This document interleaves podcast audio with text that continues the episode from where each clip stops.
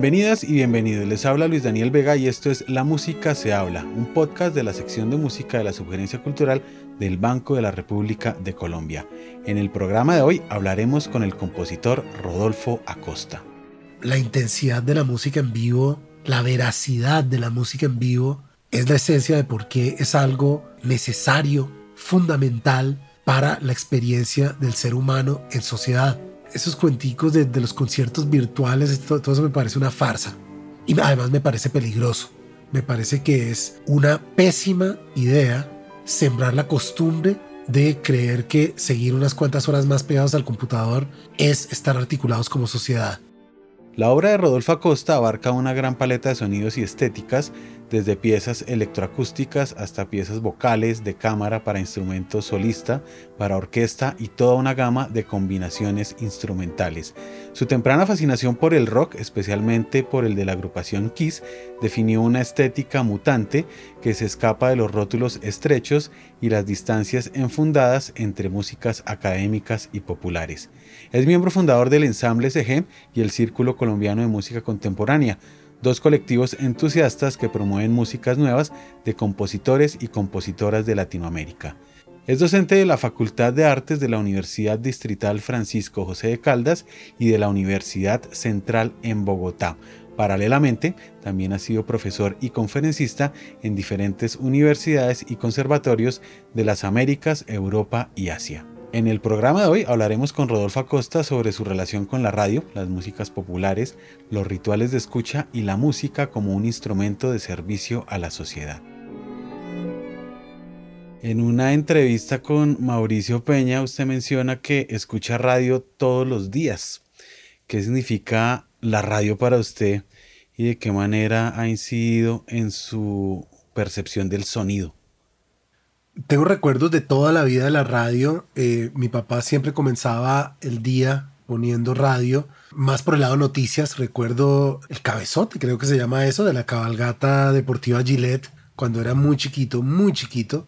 Y después recuerdo siempre, tanto a nivel de familia como a nivel individual, estar escuchando radio como, como manera, pues simplemente de entrar en contacto con músicas recuerdo cosas muy fuertes pensando ya en aspectos también del sonido.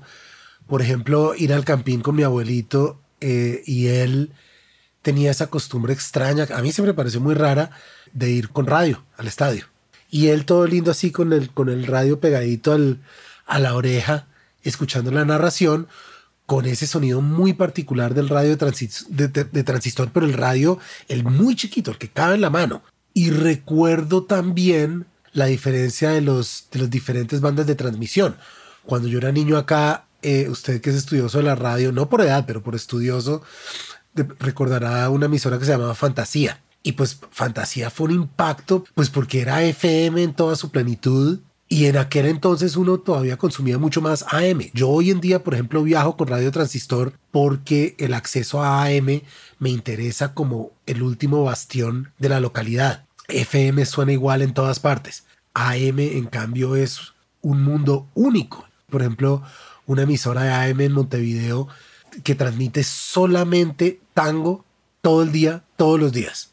Pero además, en las horas impares es solo Gardel. Eso solo se puede en AM, es increíble. O por ejemplo, en La Paz, mientras que FM suena a cualquier ciudad, eh, en AM está toda la ciudad de Aymara. Entonces hay mucha transmisión en Aymara con músicas que consumen eh, las comunidades aymaras en, La Paz. Todo esto para decir que no solamente hay una diferencia notable de las características del sonido, no voy a decir de la calidad del sonido porque ya ahí hay un, un juicio valorativo que no me interesa en este momento, sino características de sonoridad muy diferentes, pero también de contenidos muy diferentes. Y creo que hoy en día, el poco tiempo que le queda a la AM, hay que aprovecharlo.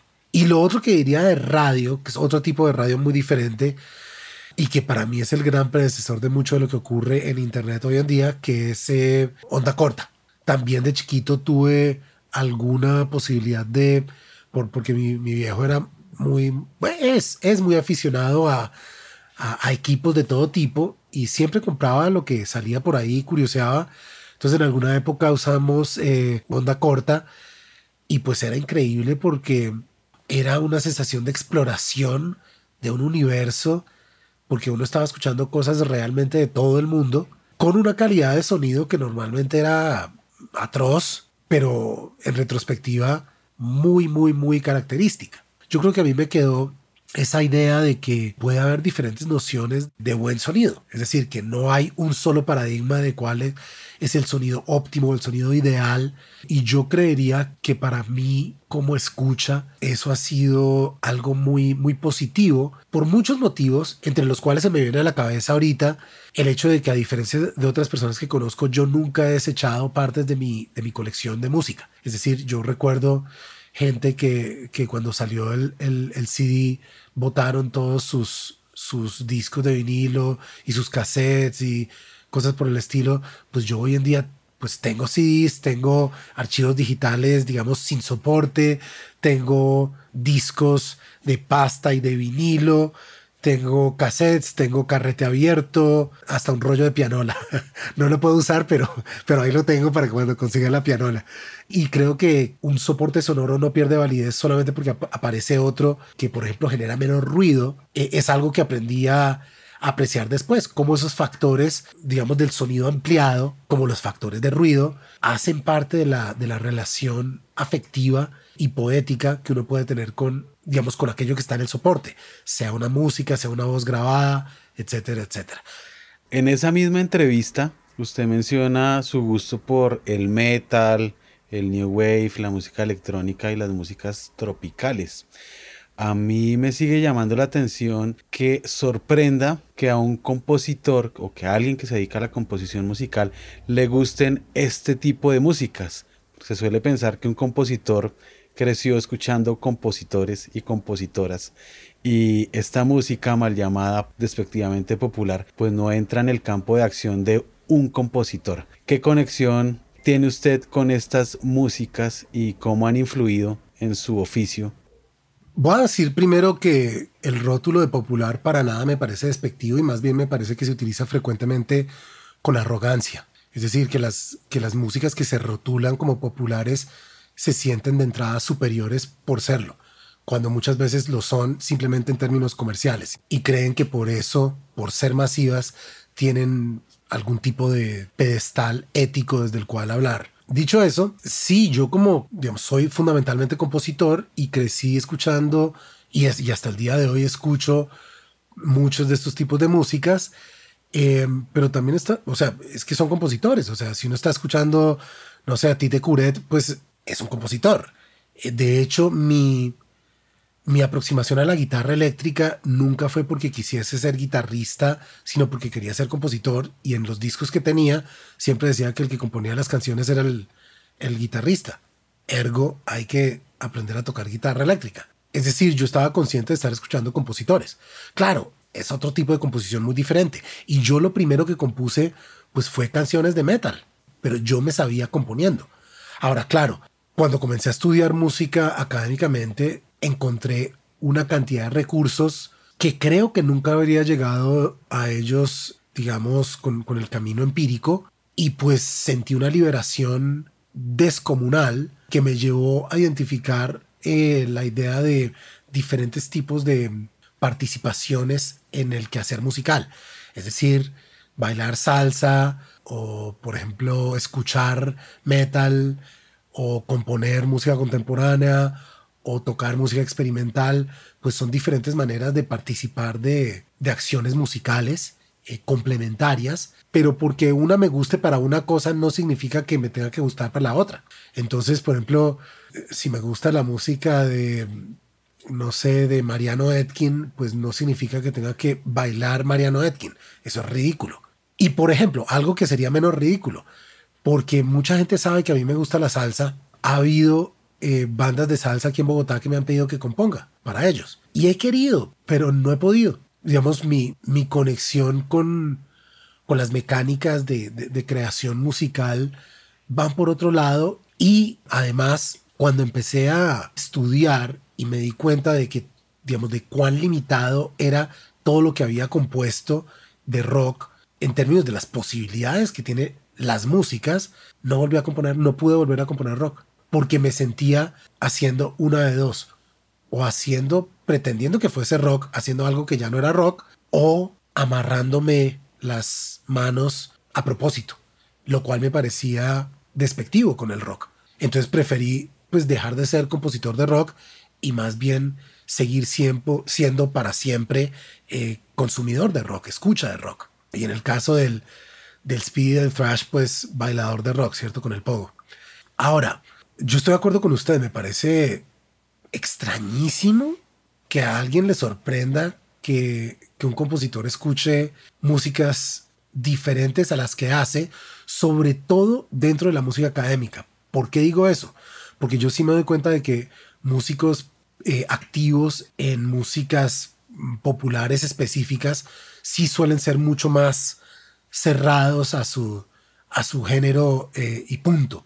Eh, es decir, no sé, mencionaba ahorita el punk, pues me da mucha tristeza, pero en el ambiente del punk es increíblemente los cerrados que pueden ser. Y claro, muchas veces porque son quinceañeros, muchas veces porque actúan como quinceañeros. Y entonces uno en esa época pues está tratando de, definirse, de, encontrar quién es uno y qué es uno. Y eso a veces lo lleva a ser muy cerrado. Bueno, a mí me pasó a los siete años con Kiss.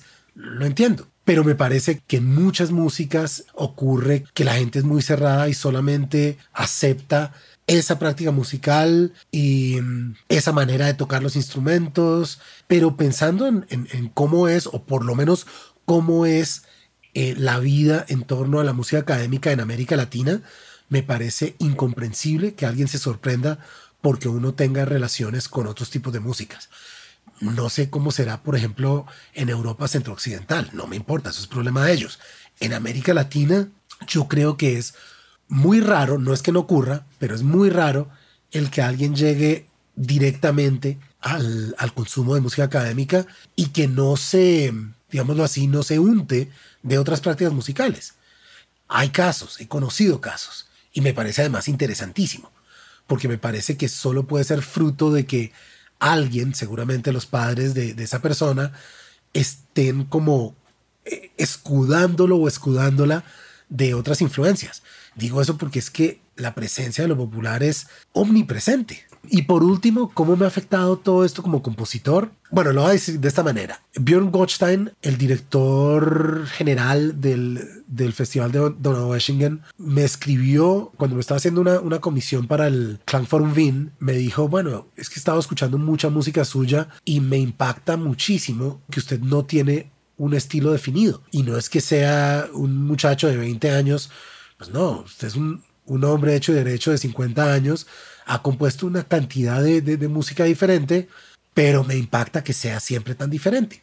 Como eso está tan fresco, tan en el aire, para mí ese comentario que hizo Björn, por ahí a raticos como que he pensado al respecto y me he preguntado si no tendrá que ver justamente con esa variedad de escucha. Entonces de repente esa relación afectiva de goce, de gusto, con muchas músicas diferentes, pues lleve a que también haya una, diversidad en mis actos compositivos y que no haya una búsqueda obsesiva de algo que, mucha gente sé que lo hace, que es la búsqueda de un estilo específico y reconocible. Es decir, para mí cada pieza es un mundo entero y si alguna voz estoy buscando es la voz de la pieza, no la mía. Menciona usted hace un rato su obsesión temprana por Kiss. Hablemos de Kiss para ir a su infancia.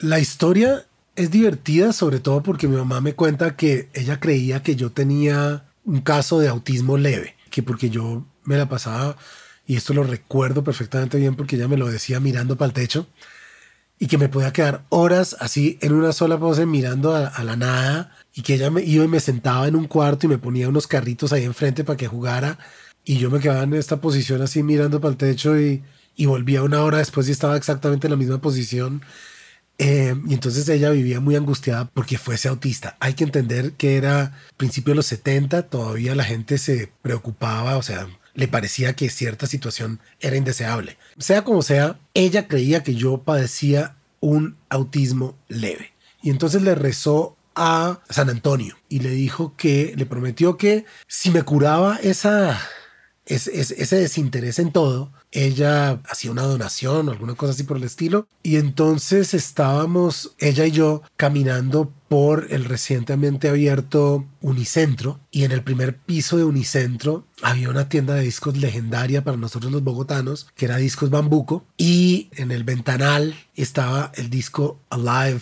2, el segundo disco en vivo de Kiss. Y yo quedé impactado por la foto de Gene Simmons cubierto de sangre, todo sudado de haber tocado, pero cubierto de sangre. Quien no conozca Kiss en los 70, pues hay que saber que todos se maquillaban, digamos, así como una especie de derivación de kabuki japonés, una pintura muy, muy especial y un show que hacían muy eh, dramático y dentro de esos, pues... Eh, Gene Simmons, que era una especie de demonio, su personaje botaba fuego y escupía sangre, era espectacular. Entonces yo quedé impactado con esa portada y entonces uno lo que hacía en esas tiendas de discos era que entraba y pedía que le pusieran un poquito del disco para ver si lo compraba. Y era increíble porque uno entraba a una cabina aislada y le ponían un poquito de cada canción. Con solo la primera fue suficiente, que es el legendario que arranca el público gritando y hay un tipo que dice, You wanted the best, you got the best, the hottest band in the world, Kiss. Y arranca Detroit Rock City y ya, nací por segunda vez a mis siete años. Ahí me desperté y me apasioné y mostré interés por Kiss. Le pedí a mi mamá que me comprara el disco me lo compró. Claro, en aquel entonces mi pobre mamá con todas esas ideas ridículas de que, que eran satánicos y que sacrificaban pollitos en el escenario, todas esas tonterías, pues ella no sabía qué hacer, pero ella le había prometido a, a San Antonio, entonces pues ni modo. Y entonces eh, me apoyó como escucha. Curiosamente, mi primer impulso fue tocar batería. Supongo que por la influencia de Peter Chris, pero ahí sí me dijeron no, no, no, no, no. Pero bueno, entonces, eh, claro, en ese primer momento yo tenía eh, siete años, era 1978, y la relación pasional con una banda como que es súper intensa y los quisómanos somos quisómanos para siempre y eso define amistades y enemistades y entonces armamos un grupito de amigos simplemente porque todos amábamos a Kiss y nos peleamos con uno porque empezó a escuchar Rush. Yo sé que es mucho mejor Rush, pero cuando uno tiene siete años, olvídese, es una alta tradición, pero definió en ese momento cosas como por ejemplo red de amistades y eso en cierto sentido me sigue afectando profundamente, no solamente porque tengo amigos entrañables como Juan Mario Rubiano, con quien parte importante del amor que nos une tiene que ver con nuestra relación con Kiss, sino porque puso la música en el centro de mi vida y en el centro de mi construcción de relaciones. Y para mí en realidad es difícil y extraño tener amistades y más aún relaciones de pareja con alguien que no sea músico. Entonces yo creo que eso quedó cimentado desde ese momento quisómano de los siete años. Y bueno, lo otro es la relación tan apasionada con la música y la ritualidad de la escucha. O sea, yo me sentaba en la sala entre los dos parlantes, ponía el disco y me sentaba a escuchar y le daba la vuelta al disco. Todos los días me pasaba horas escuchando y ese era el objeto de mi hacer, escuchar. Eso creo que para mí fue fundamental, ese descubrimiento de la escucha ritual y se conecta con mi continuada afición a escuchar discos, eh, mi afición por la escucha en vivo y yo creo que todo eso viene de esa experiencia pasional y ritualística de la escucha de que es a esa edad. Después de esa iniciación en el ritual de la escucha, inevitablemente pasa usted al ritual de la interpretación. Y bueno, ya está en su adolescencia y está a finales de los 80 en Bogotá, principios de los 90, hay una movida de rock subterráneo en la que usted estuvo involucrado. Bueno, fue bastante diferente por algo que no está recordando en este momento y es que yo viví por fuera y yo terminé el colegio en Haití y entonces yo empecé a tocar guitarra eléctrica viviendo en Haití, siendo metalero en Haití. en lo cual es bastante solitario.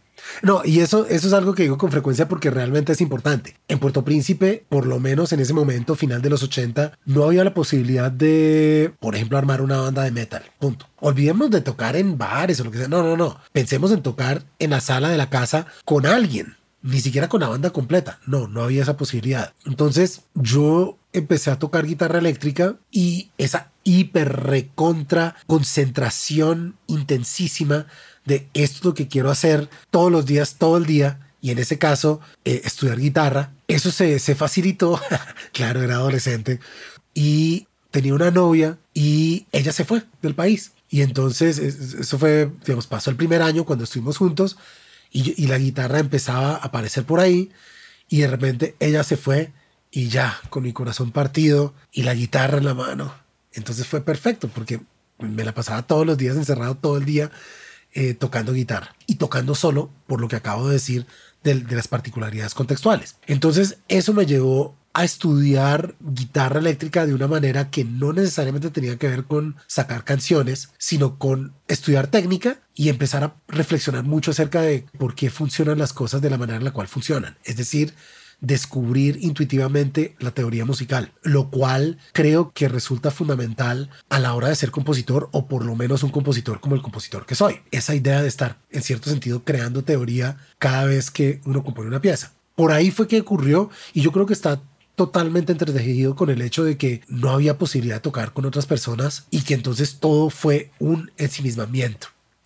Ahora, llegué a Bogotá en el 89 y efectivamente es un momento de efervescencia rockera en la ciudad y fue un momento muy lindo porque los bares, por ejemplo, la escena de bares en la Candelaria en aquella época que era fantástica con con Barbarie, con La Casona. Incluso Carlos Vives tenía un sitio eh, importante en ese momento glorioso de la Candelaria, pero sobre todo La Casona y ante todo Barbarie era fenomenal. Pero en toda Bogotá los bares tenían música en vivo. Claro, venía de una larga tradición, por ejemplo, había alguna pizzería ahí medio decadente que, que toda la vida tuvo música en vivo, no me acuerdo ahorita cómo se llamaba, pero entonces esa época fue final de los 80, principios de los 90 fue muy linda para el rock bogotano en mi opinión, pues porque era cotidiano el tener rock en vivo en pésimas condiciones, pero en muchos bares simultáneamente.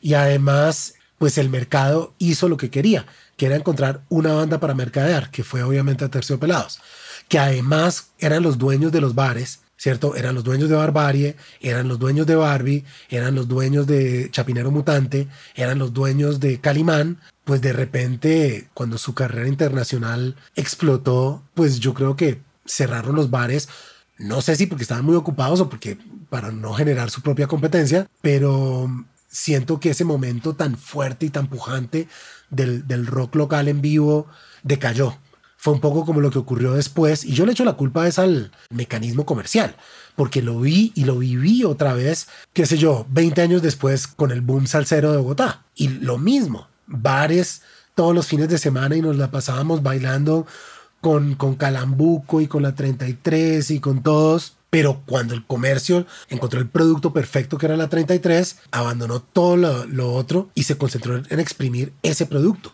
Y es una lástima, porque esos digamos, todo ese potencial de, semillero de escenas de los bares es realmente de donde tendría que salir y mantenerse un, movimiento constante y continuo. Pero de repente esa búsqueda, pues lo que hace es matar movimientos. ¿Qué es lo que, por ejemplo, ocurrió en música contemporánea con la idea de, que es como yo lo percibo, muchos compositores de otras generaciones que querían ser el compositor colombiano? ¿Cierto? Ser como, como Lobos lo había sido para Brasil o como Ginastera para Argentina, ¿cierto? Esa figura icónica, ese es el compositor de tal lado y todos querían ser el compositor colombiano y por eso no se construyó un movimiento.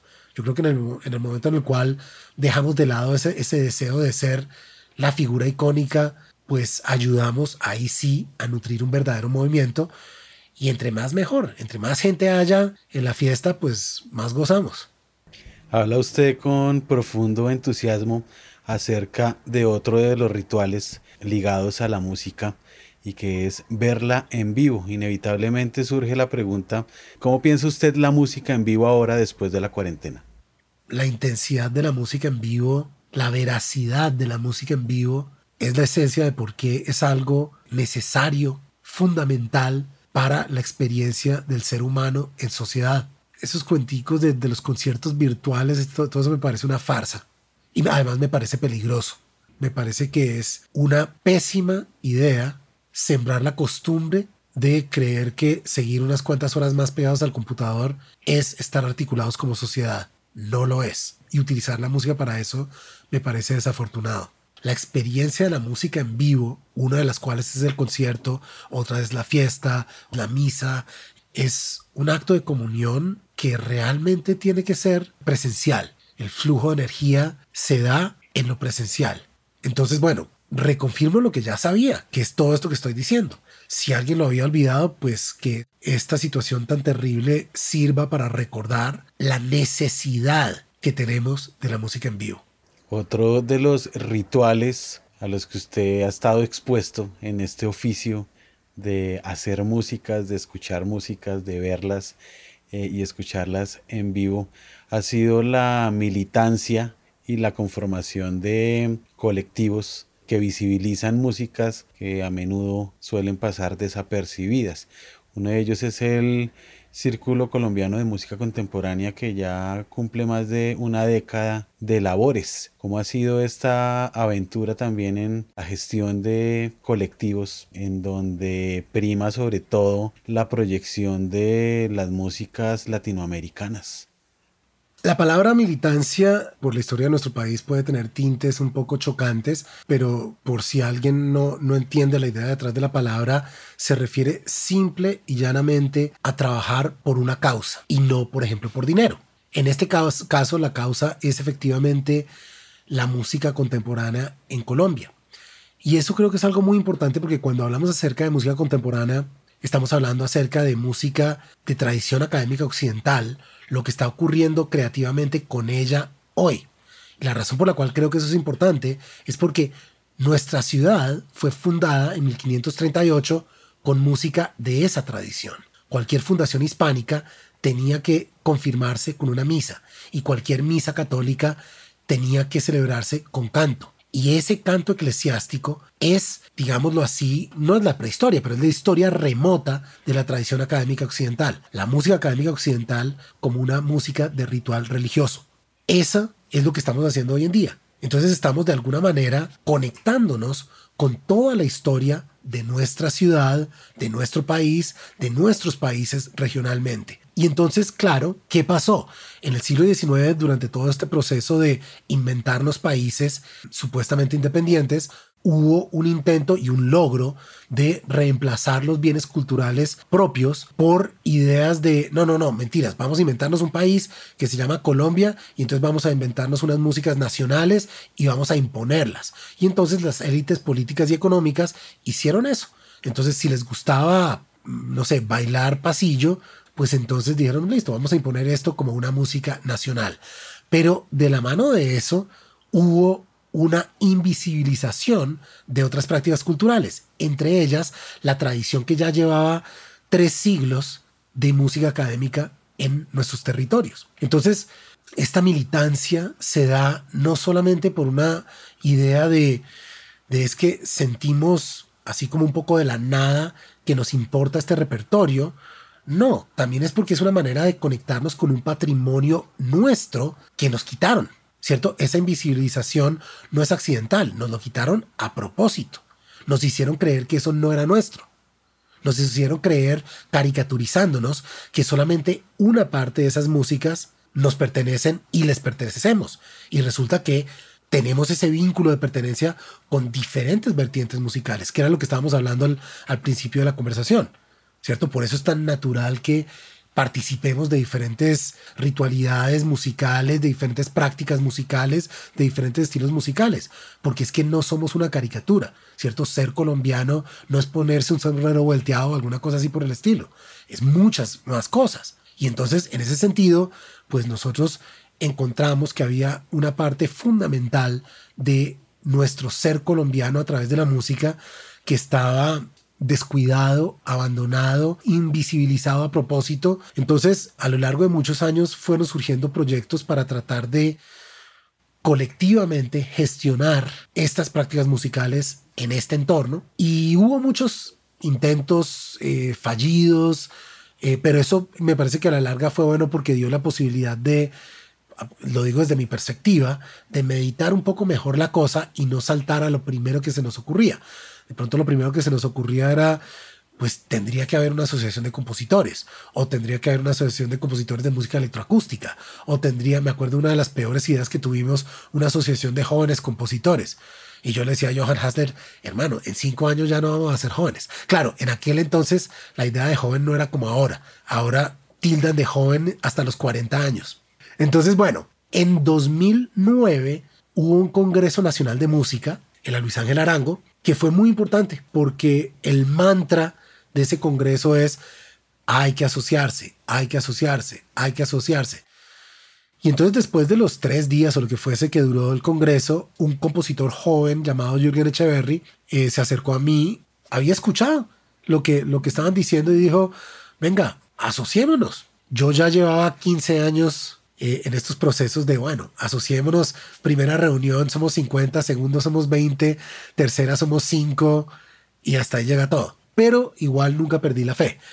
Fuimos a la, a la Mona Pizza ahí detrás de la Luis Ángel, ideamos el CCMC y después pasamos un año trabajando sobre todo con Daniel Leguizamón, explorando las opciones para conformar legalmente el CCMC como ente sin ánimo de lucro y como terminar de, de diseñar todos los pormenores. Por ejemplo, es una asociación sin ánimo de lucro que convoca a todos los interesados en música contemporánea. Es decir, no es una asociación de compositores. Hay compositores, claro que sí, pero también hay intérpretes, también hay gestores, también hay periodistas, también hay público. Es importantísimo eso.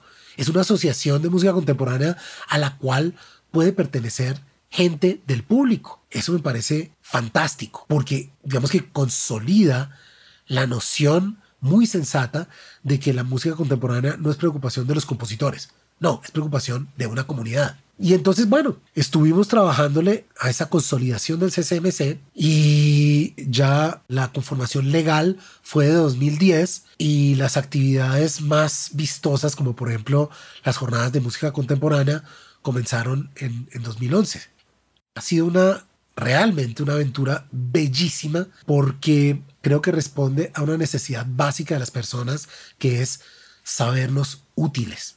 A propósito de sabernos útiles, su composición, todas las obras, la obra, fue interpretada por un coro de exmilitantes de la guerrilla que estaban reintegrándose a la vida civil, esto en el marco del Tratado de Paz del gobierno del expresidente Juan Manuel Santos. ¿Hasta qué punto la música puede ser una herramienta para la concertación y para la expresión pacífica de las problemáticas que enfrentamos en el país. Sin duda la música puede ser un canal de expresión de ideas, sentimientos, vivencias de toda índole, incluido aquello que tradicionalmente rotulamos de político. Digo lo de político en ese sentido de tradicionalmente rotulamos, pues porque en realidad toda la mecánica a través de la cual nos regulamos como sociedad, interactuamos como sociedad. Por eso hay una conexión directa entre ética y política. Y finalmente, lo político no debe ser caricaturizado de una manera partidista. Por ejemplo, pienso en uno de los casos más claros de, militancia política a través de la música. Pienso, por ejemplo, en el trabajo de Melissa Vargas eh, con, entre muchos otros frentes de trabajo, el Festival Mujeres en la Música Nueva. Más político que eso, difícil. Pero normalmente cuando hablamos acerca de política, repito, se limita a una cuestión un poco más, qué sé yo, un poco más partidista. Y eso es una visión reducida, pero igual descomunalmente grande e importante.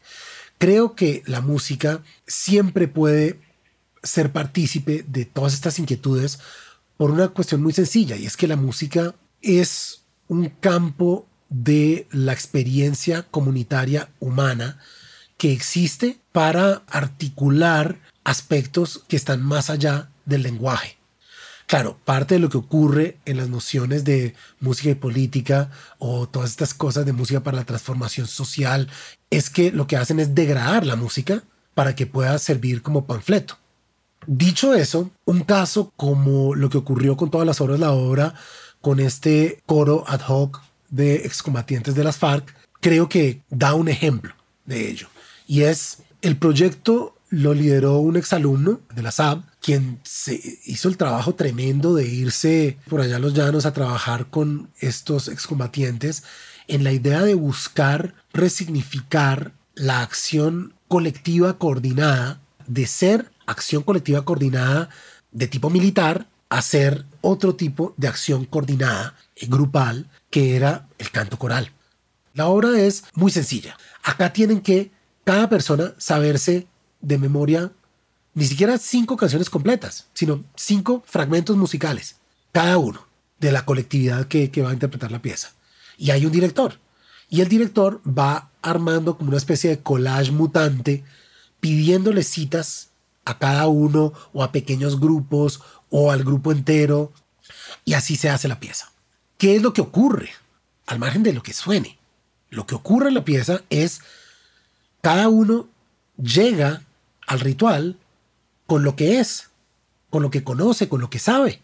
Y esa nueva obra se construye con una representación directa de quién es uno, de qué es lo que sabe uno, de qué es aquello que a uno le gusta, aquello que a uno le interesa. Y lo que me decía el director era que eran muy fuertes los ensayos porque identificaban una similitud directa eh, entre lo que querían hacer a través de la firma del Tratado de Paz en términos de entrar a ese concierto nacional con su propia voz, con sus propias ideas, con sus aportes para construir un nuevo país. Y reconocían que eso estaba ocurriendo en la pieza que estaban interpretando. Es decir, la interpretación, y eso es lo que a mí me, me interesa más que hacer panfletos, es un acto político, que inspira actos políticos en otras esferas.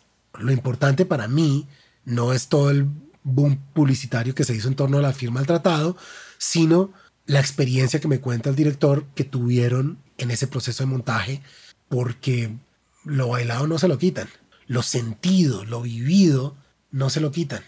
Incluso trate lo que trate el gobierno actual, esa, esa sensación de, de un aporte a una colectividad no se lo pueden robar.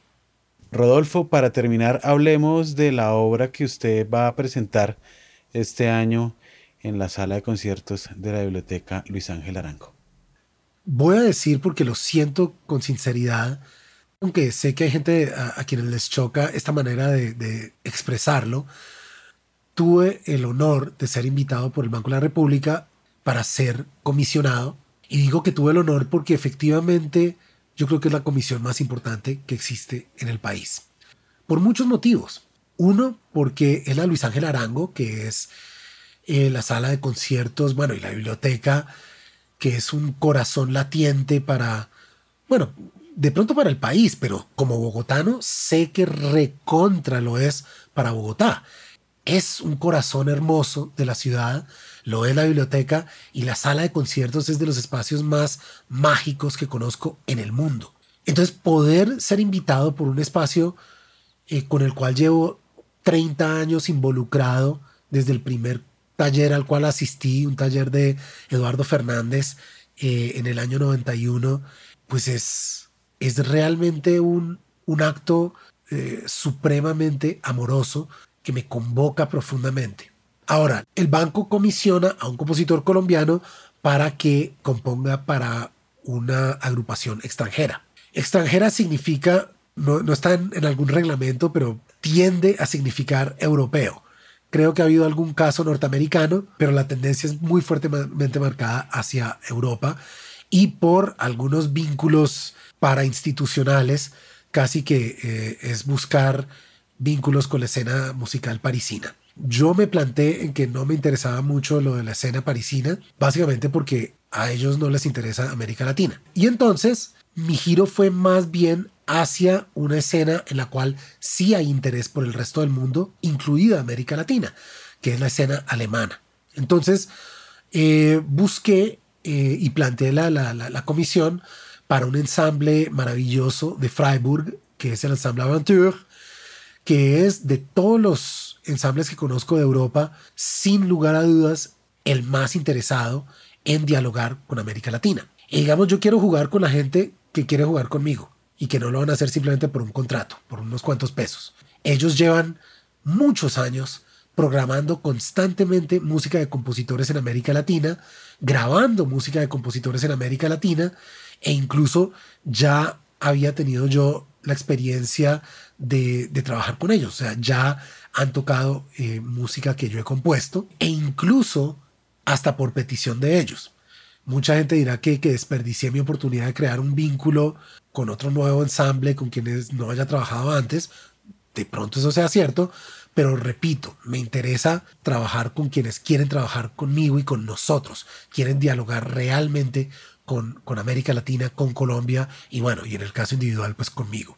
Entonces finalmente me fui por, por el Ensemble Aventure, eh, dialogué con el, con el director, con Wolfgang Rüdiger, y llegamos a proponer una instrumentación, que es una instrumentación de, de octeto, oboe, clarinete, fagot, violín, viola, cello, piano y multipercusión, que además es un tipo de conformación que sé, y acá vuelvo a la relación tan larga y personal con la Luis Ángel Arango, sé que esa conformación funciona muy bien en el escenario de la Luis Ángel.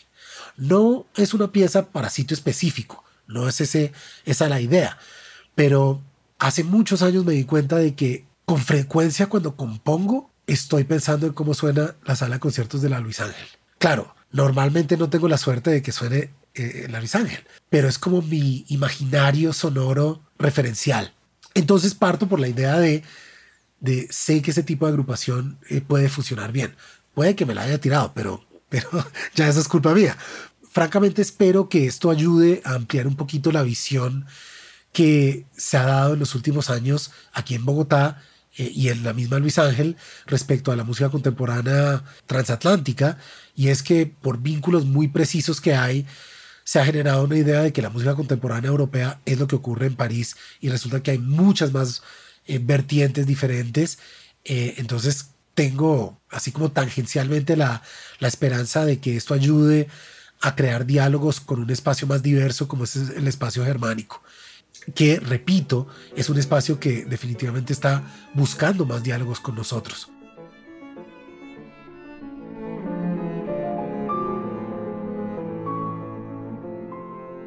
La actividad cultural del Banco de la República la pueden encontrar en la página www.banrepcultural.org. Síganos en Facebook como Sala de Concierto Luis Ángel Arango y en Instagram, Twitter y YouTube como Banrep Cultural.